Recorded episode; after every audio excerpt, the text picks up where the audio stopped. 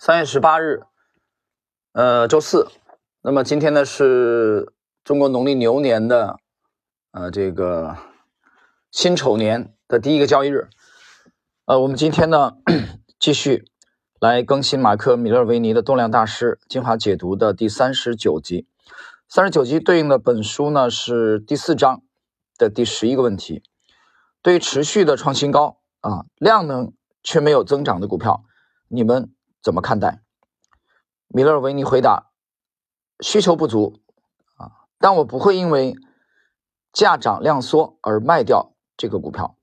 有时候，即使成交量匮乏，股价还是可以创造一定幅度的上涨。David Ryan，一般来说，你期待看到的股票放量上涨，那么缩量回撤，是因为机构投资者的买盘。才是真正股市的驱动力，而这些机构买家没有办法隐藏他们大量买进的足迹。在市场当中，必须留意的最重要的因素就是各个关键时刻的成交量的变化。比如突破而创新高的时候，从盘整区向下突破的时候，甚至当股价跌破前一个低点的时候。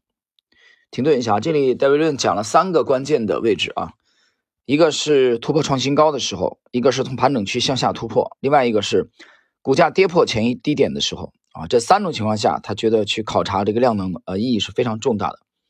接下来，当股票突破底部时，我期待的是暴增的成交量，这时候的交易量应该是过去五十天平均成交量的许多倍。我也希望量能至少在未来三天持续增长。这就是机构投资者和对冲基金进场的迹象。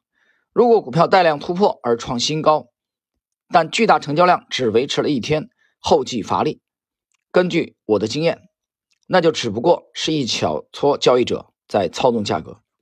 一旦股票稳定的突破且持续了几天之后，成交量便可以恢复到常态的平均值，甚至低于原先的平均成交量。那就像是火箭升空，你需要大量的燃料让火箭腾空离开发射平台。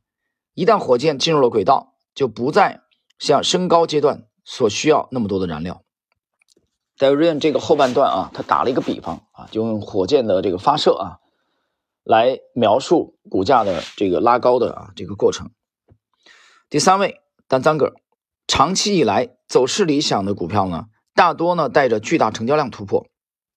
而且，多方的力量足以让价格持续上涨，达长达三到四个月的时间，直到买盘枯竭。较低的成交量创新高也是股票正常的动向。当这种情况出现的时候，通常表示股票早已被提前掌握资讯的交易者发动走势。这场派对的迟到者只能捡别人剩下来的。到那个时候，通常股票走势已经发动了三到八个月，而当初入场的买家已经锁定了他们的利润。在这个阶段，卖盘来的特别迅速，早期进场的机构投资者开始卖出，也让迟到者踢到了铁板，啊，让迟迟到者受挫啊，是这个意思。这个但三个这个解释啊。跟前两位就就有一定的区别了，就是角度啊，观察的角度。我们看第四位啊，马克里奇。我留意的是成交量与价格行为之间的关系，比如某只股票带量突破，却只小幅度的走高，这种现象告诉我，新高价的买盘和卖盘力量几乎均等，因此应该对这一类突破持保留态度。那么。比较低的成交量突破创新高，并不是坏事。毕竟，我认为价格才是王道。然而，缺乏成交量的情况下，我并不会预期股价出现大幅度的上涨。啊，这是第四位。其实他的观点呢，我觉得和和那个前两位接近的啊。所以，关于回答这个问题，就是较低的成交量创新高，四位大师的论述还是各有侧重啊。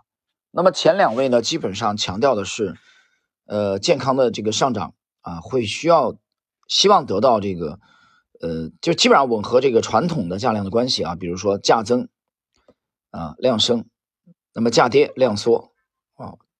我从我们这个第四章的这第十一个问题啊，今天这一集的内容啊，我还没有看到这四位大师有其他的说法，就是他们基本上还是遵循这个啊这个比较传统的啊这个经验。好了，朋友们，我们今天的第三十九集啊就到这里，在下一集啊我们将继续。